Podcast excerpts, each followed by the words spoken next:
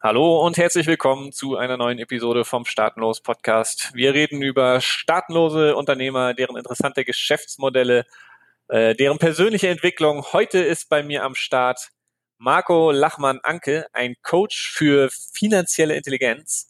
Hallo. Hallo, grüß dich, Ruben. Wie ist bei dir die Lage, Marco? Sehr sonnig, aber auch windig hier in Ägypten, in Dahab. Was machst du denn in Ägypten? Urlaub, Arbeit, beides? Ja, im Grunde beides. Also ich äh, reise mit meiner Frau sozusagen nur noch um die Welt. Offiziell leben, leben wir auf Zypern.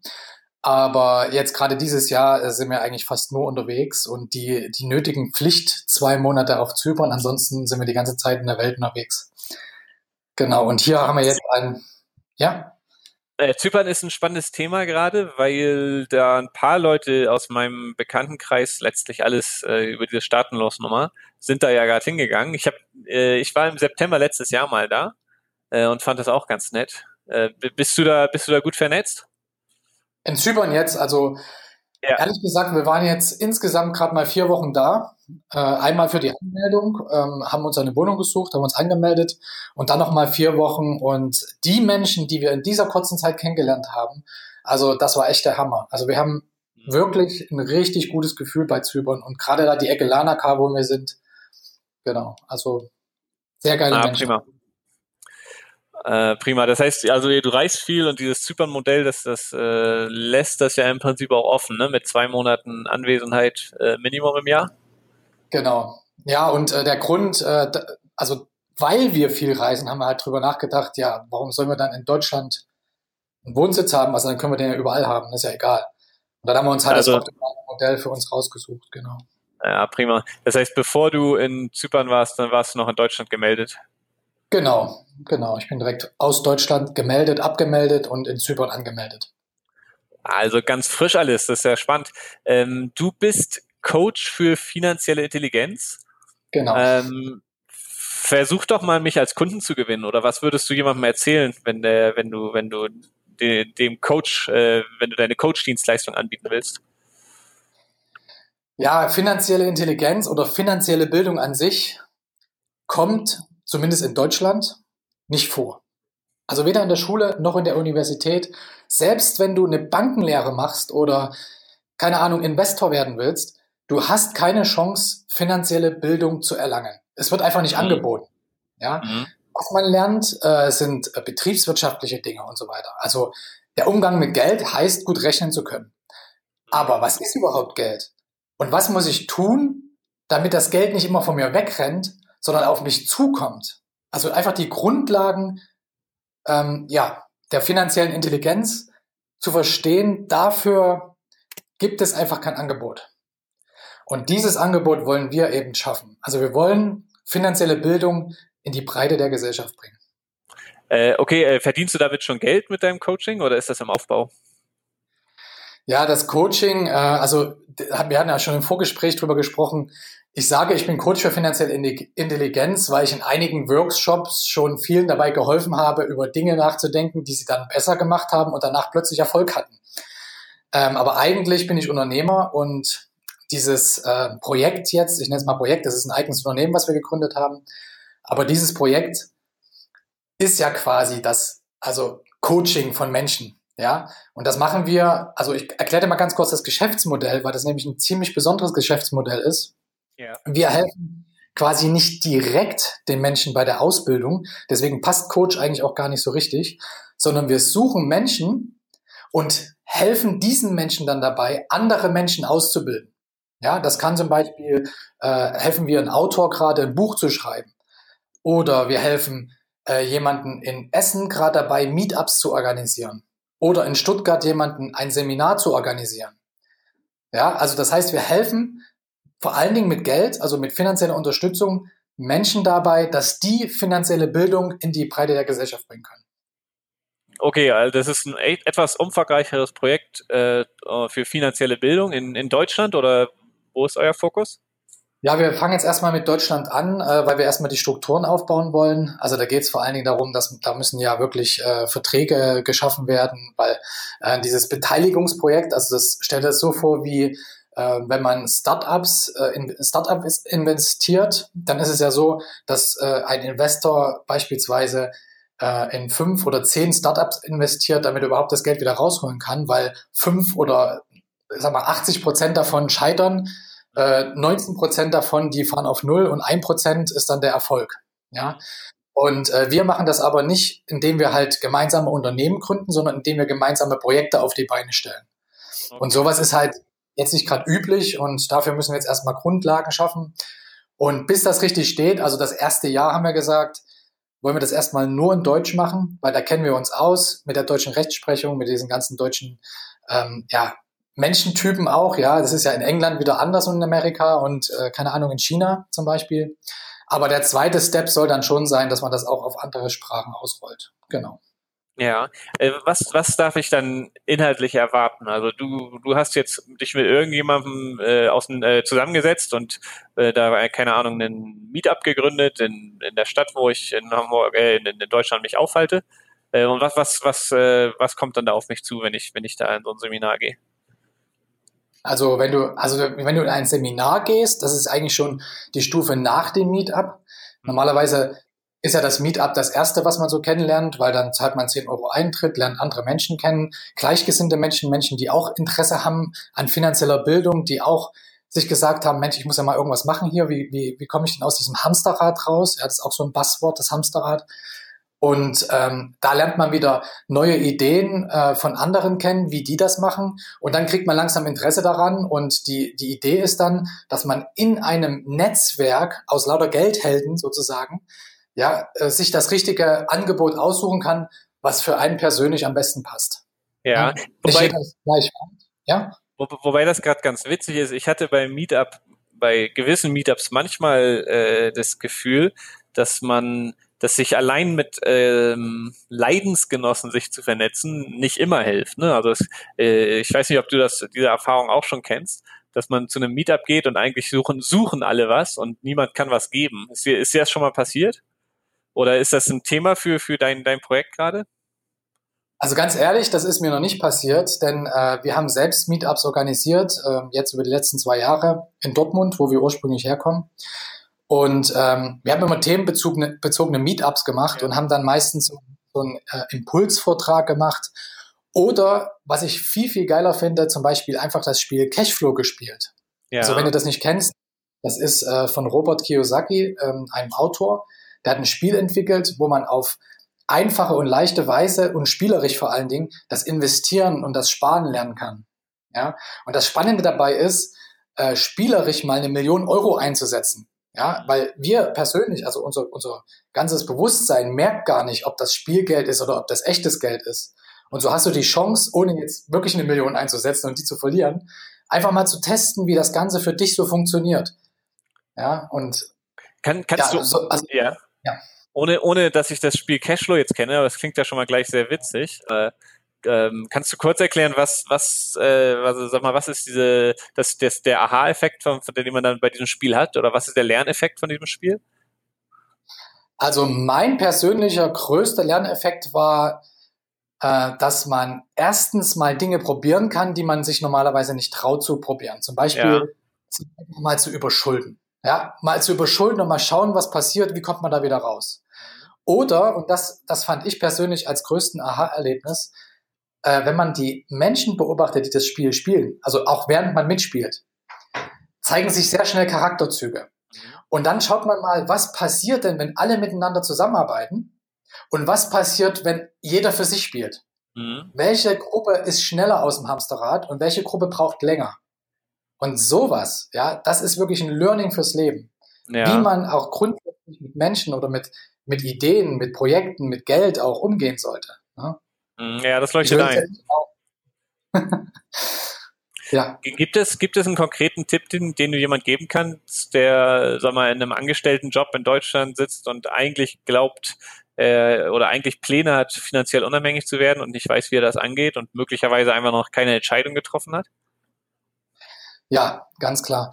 Es gibt eine einzige Investition, äh, die, das ist die beste Investition in deinem Leben und das ist eine Investition, die sich immer auszahlt, also wo du nie verlieren kannst. Und das ist die Investition in dich selbst.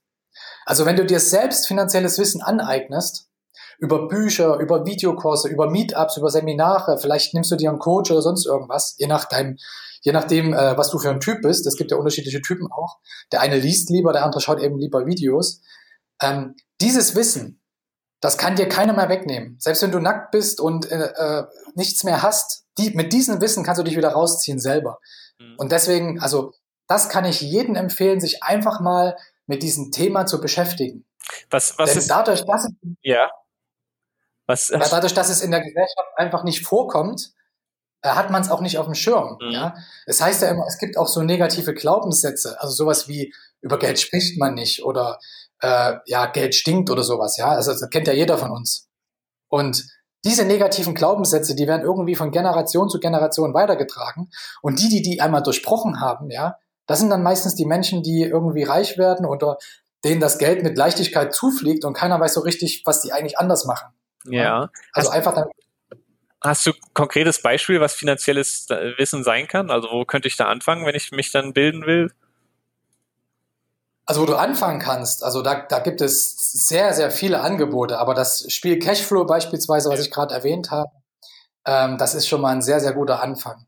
Ja. Wir haben festgestellt, dass äh, teilweise die Familie nicht unbedingt dafür geeignet ist, dieses Spiel zu spielen, Ja. da eben diese Glaubenssätze so tief drin sind, dass man dann sagt, naja, das ist langweilig, das will ich nicht. ja. Sondern Das ist witzig, ja. wenn, ja, extrem witzig. Also wenn, dann such dir, such dir Leute, also kauf dir so ein Spiel, das gibt es äh, bei Amazon ähm, und such dir Menschen, die mit dir das spielen wollen. Ja, und spielt es einfach. Und da kommt es auch wirklich drauf an, das nicht einmal zu spielen und die Regeln zu verstehen, sondern das immer und immer wieder zu spielen. Vielleicht einmal im Monat regelmäßig treffen, weil erst dann lernt man. Auch, auch Laufen hat man ja nicht beim ersten Schritt gelernt, wenn man die Regeln verstanden hat, sondern erst indem man 10 oder 50 Mal oder 1000 Mal hingefallen ist, dann konnte man laufen. Ja.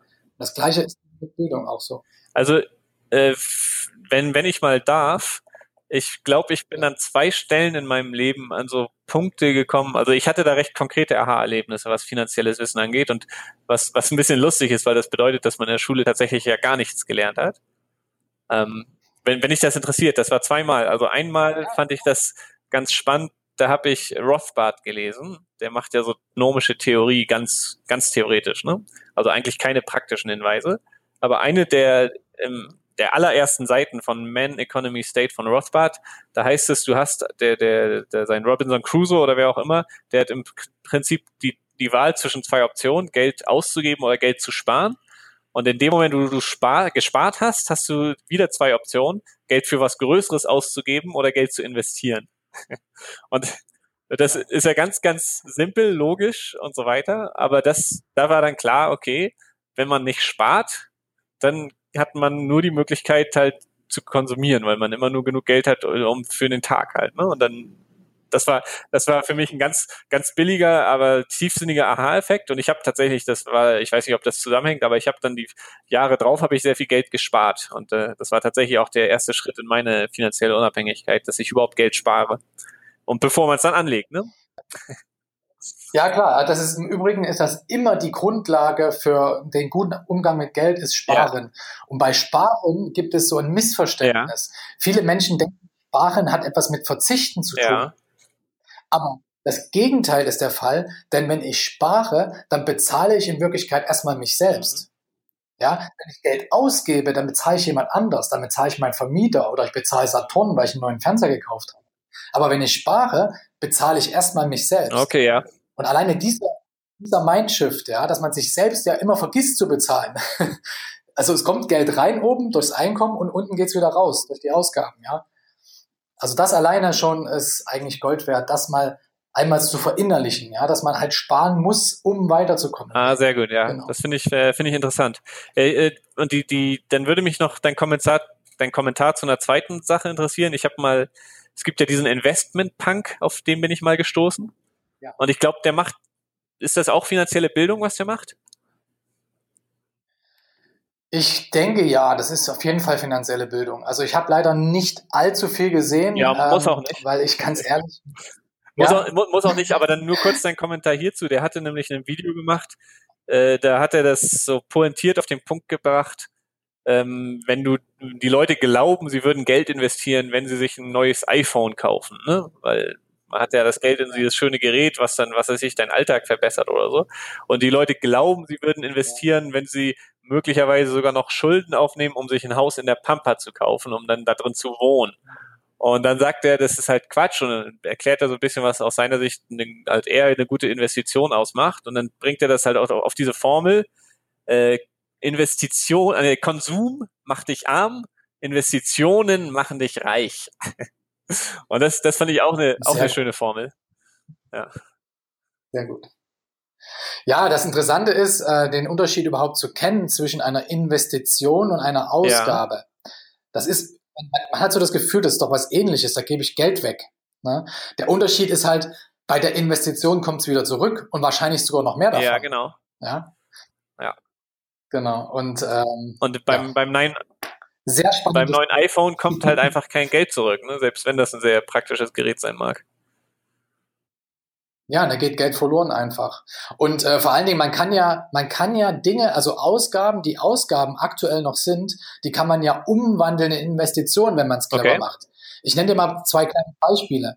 Zum Beispiel, du hast eine Wohnung. Ja, du wohnst, äh, wir haben zum Beispiel letztes Jahr waren wir zwei Monate lang auf Bali und hatten eine Wohnung noch in Dortmund. Die war ganz normal gemietet. Wir haben unseren Vermieter gefragt, dürfen wir die für die zwei Monate untervermieten? Der Vermieter hat zugestimmt und wir haben die zwei Monate lang per Airbnb Mhm. vermietet. Jetzt haben wir damit so viel Geld eingenommen, dass wir auf Bali quasi keine Ausgaben hatten. Also wir haben alles bezahlt während der gesamten Zeit auf Bali und damit haben wir unsere Ausgabe, unsere Wohnung, zumindest für die zwei Monate zu einer Investition gemacht und die hat uns Geld gebracht. Ja. Ja, Und ein zweites Beispiel ist, äh, wir hatten zwei Jahre lang ein Wohnmobil. Leider jetzt durch den Umzug nach Zypern ist es jetzt leider passé. Ähm, und dieses Wohnmobil haben wir über die Plattform Paul Camper Ja. vermietet. Und wir haben das halt selber genutzt. Also wir haben das Wohnmobil deshalb angeschafft, weil wir eben selbst mit dem Wohnmobil mal ein paar Wochen wegfahren wollten. Aber in der restlichen Zeit haben wir das vermietet. Und jetzt ist Folgendes passiert. Wir haben am Anfang Geld bezahlt. Nach zwei Jahren hatten wir das Geld zurück und das Wohnmobil Ja. immer noch. Einfach durch diese Einnahmen. Und jetzt haben wir das, weil wir umgezogen sind, nach Zypern verkauft und haben das sogar mit einem Gewinn verkauft. Das heißt, wir haben quasi also das doppelte Geld nicht schlecht. rausgeholt. Wie, ja. wie schafft man das denn, ein Wohnmobil Genau. mit Gewinn zu verkaufen? Musst du dir da was dran machen oder war das ein bestimmtes Gefährt, das äh, irgendwie an Wert gewonnen hat? Äh, nein, äh, das schafft man damit, indem in der Welt äh, geopolitische Lage und so weiter alle plötzlich Angst kriegen und nicht mehr ins Ausland fliegen, sondern nur noch alle mit dem Wohnmobil durch Deutschland cruisen wollen und äh, dadurch der Wert von Wohnmobilen Ja. steigen. Das ist also eine eher eine, eine, eine also globale äh, Entwicklung. Da haben wir nichts damit zu tun gehabt. Ja, sehr gut. ähm, Marco, magst du ein bisschen ähm, zurück in die Vergangenheit gehen und mal erzählen, was dein Hintergrund ist, wo du mal angefangen hast und wie du da hingekommen bist zu dem, was du heute machst? Sehr gerne. Also angefangen habe ich als Maurer. Also eine Ausbildung als Maurer gemacht und habe dann auch wirklich jahrelang auf dem Bau gearbeitet, bis ich dann irgendwann mal einen Meister hatte, wo ich ein bisschen an mir oder an ihm gezweifelt habe, weil ich mir dachte, gut, äh, das kannst du besser und wenn der das kann, dann kann ich das auch. Und dann ging so meine, meine schulische oder meine zweite schulische Bildung los. Da habe ich den Meister gemacht, danach den Betriebswirt des Handwerks und danach noch studiert. Und zwar Architektur. Und dann, als ich fertig war mit der Architektur, mit dem Studium, habe ich eine wunderbare Stelle angeboten bekommen und so weiter und habe aber so die Gleise ans Ende des Lebens gesehen. Nee, was bedeutet das? Wenn du, also wenn du, wenn du ein Angebot bekommst, was eigentlich zu gut ist, um es abzulehnen, du aber genau weißt, wenn du dieses Angebot annimmst, dann bist du dein restliches Leben in diesem Architekturbüro. Du wirst dein Haus bauen, deine Familie gründen, in Rente gehen irgendwann. Also ich habe das Ende meines Ja, Lebens verstehe. gesehen. Und an dem Tag, und an dem Tag habe ich beschlossen, das nicht zu machen und eine Firma zu gründen. Einfach, weil ich nicht wollte, dass mein Leben schon so Ja, wie vorbestimmt alt warst du ist. da? Wie alt war ich da? Ich habe relativ spät studiert. Ich glaube 32. Es ja, ist 32. also ein Aufruf an alle Zuhörer. Auch mit 32 ist es noch nicht zu spät, alles, was man sich aufgebaut hat, äh, mal äh, dahingehend anzugucken, ob man nicht doch was einfach ganz anderes machen kann. Ist das, darf ich das so sagen?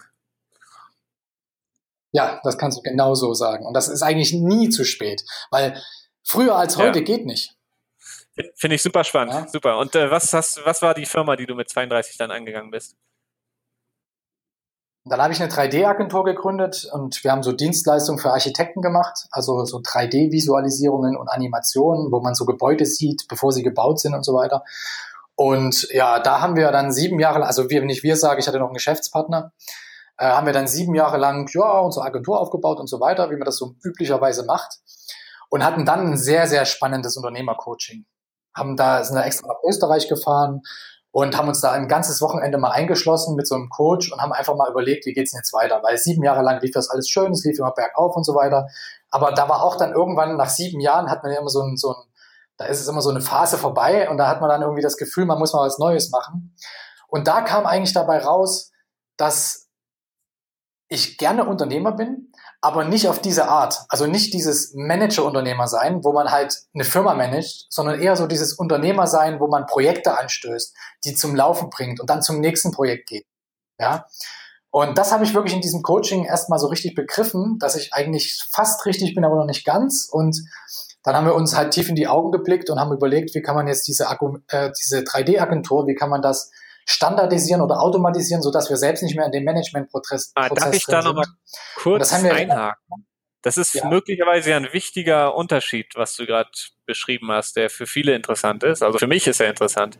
Also du hast eine Firma und es gibt äh, die Möglichkeit, entweder du bist da managementmäßig drin oder, oder operativ, könnte man das so sagen.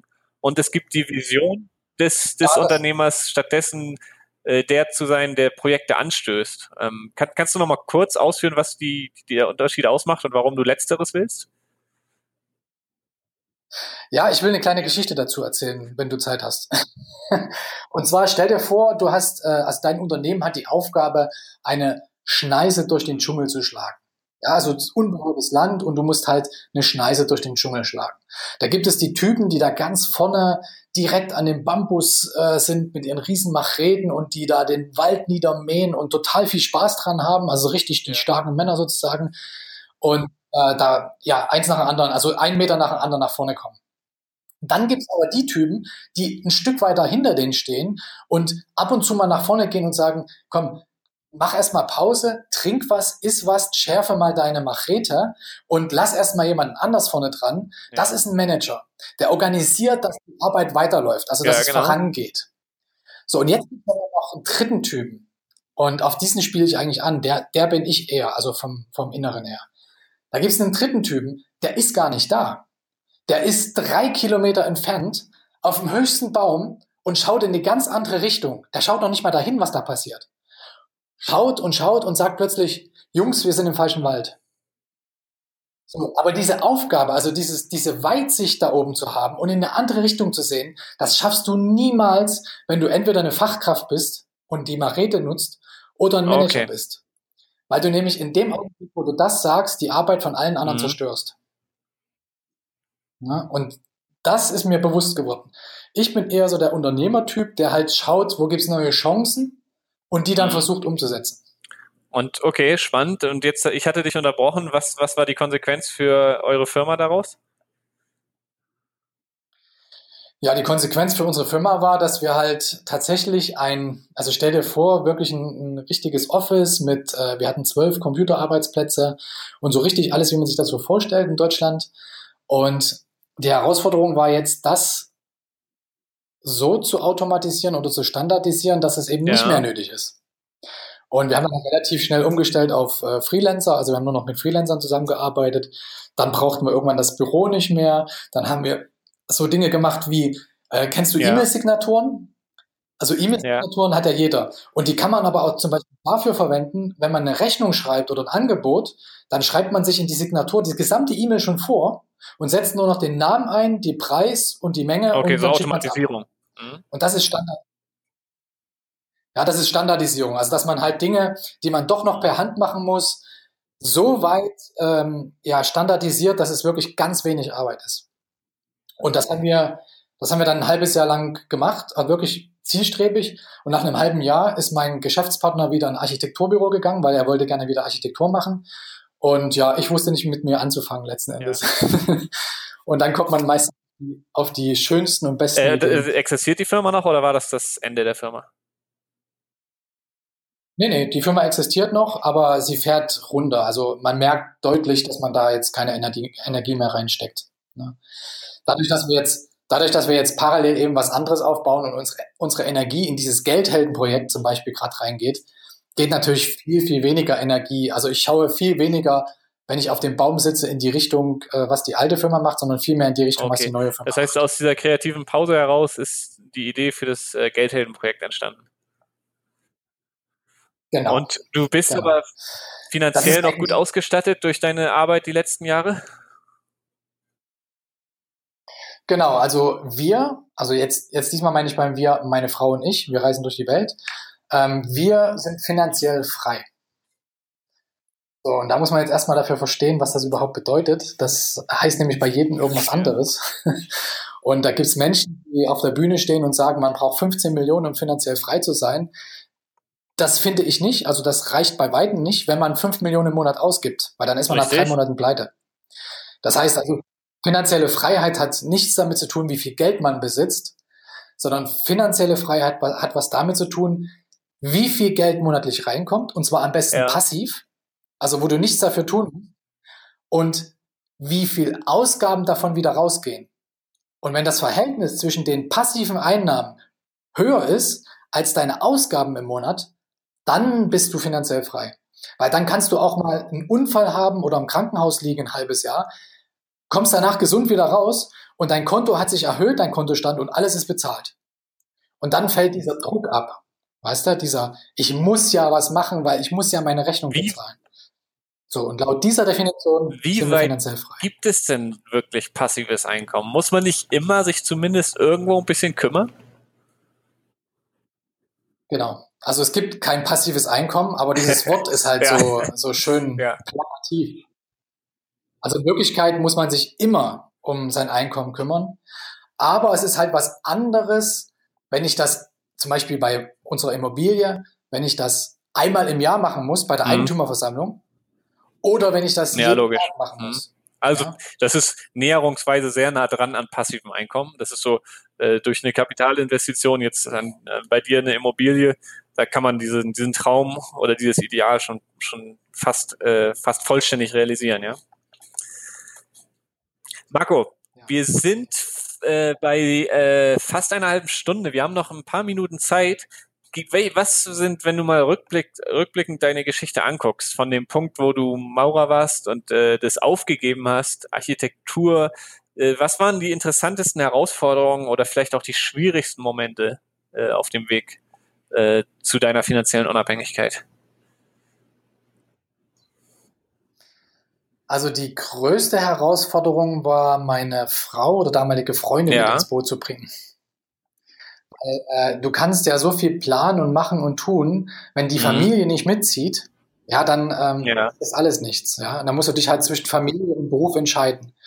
Und es ist halt, das höre ich auch immer wieder, extrem schwer, einen Lebenspartner zu finden, der diesen ganzen Unsinn sozusagen mitmacht und diese ja. ganzen Träume mitlebt. Und meine Frau war 18 Jahre bei der Telekom und hat jetzt letztes Jahr äh, zum Glück gekündigt und seitdem können wir halt das machen, was wir machen wollen.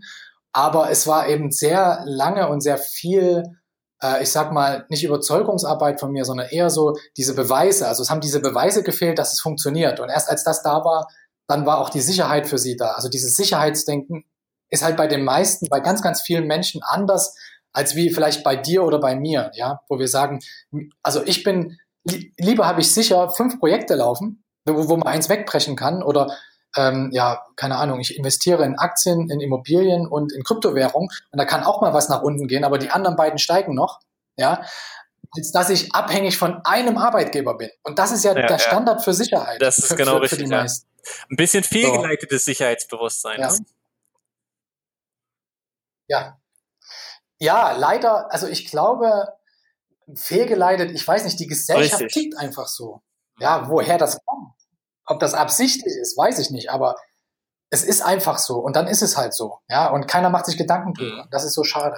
Okay, aber du hast, obwohl du einen Partner hast, deine Frau, äh, die also anders getickt hast, du hast äh, zuletzt, ich nehme an, auch weil du erfolgreich genug warst, dich durchsetzen können und jetzt seid ihr zusammen frei. Ja, durchsetzen, so würde ich es nicht sagen. Wir sind schon immer gerne gereist und so weiter. Aber das ist letzte Loslassen von der Festeinstellung, von dem sicheren Job bei einem großen Unternehmen und so weiter, da war schon ja, ein bisschen ja, Beweis nötig. Ne? Und jetzt, also ich muss sagen, das hat sich auch echt gelohnt, weil jetzt ist so alles von ihr abgefallen und sie genießt das einfach und sie zieht auch jetzt mit. Also wir machen gemeinsam Kleine Unterbrechung. Und es ist einfach super schön zu sehen, wie sie jetzt auch so aufblüht. Ne? In jedem Fall ich bedanke ausmachen. ich mich äh, ganz herzlich fürs Gespräch bei dir, so. Marco. Ich glaube, der kann mich gerade nicht hören. Äh, und liebe Zuh Zuhörer, bei euch bedanke ich mich auch ganz herzlich fürs Zuhören. Äh, Dankeschön.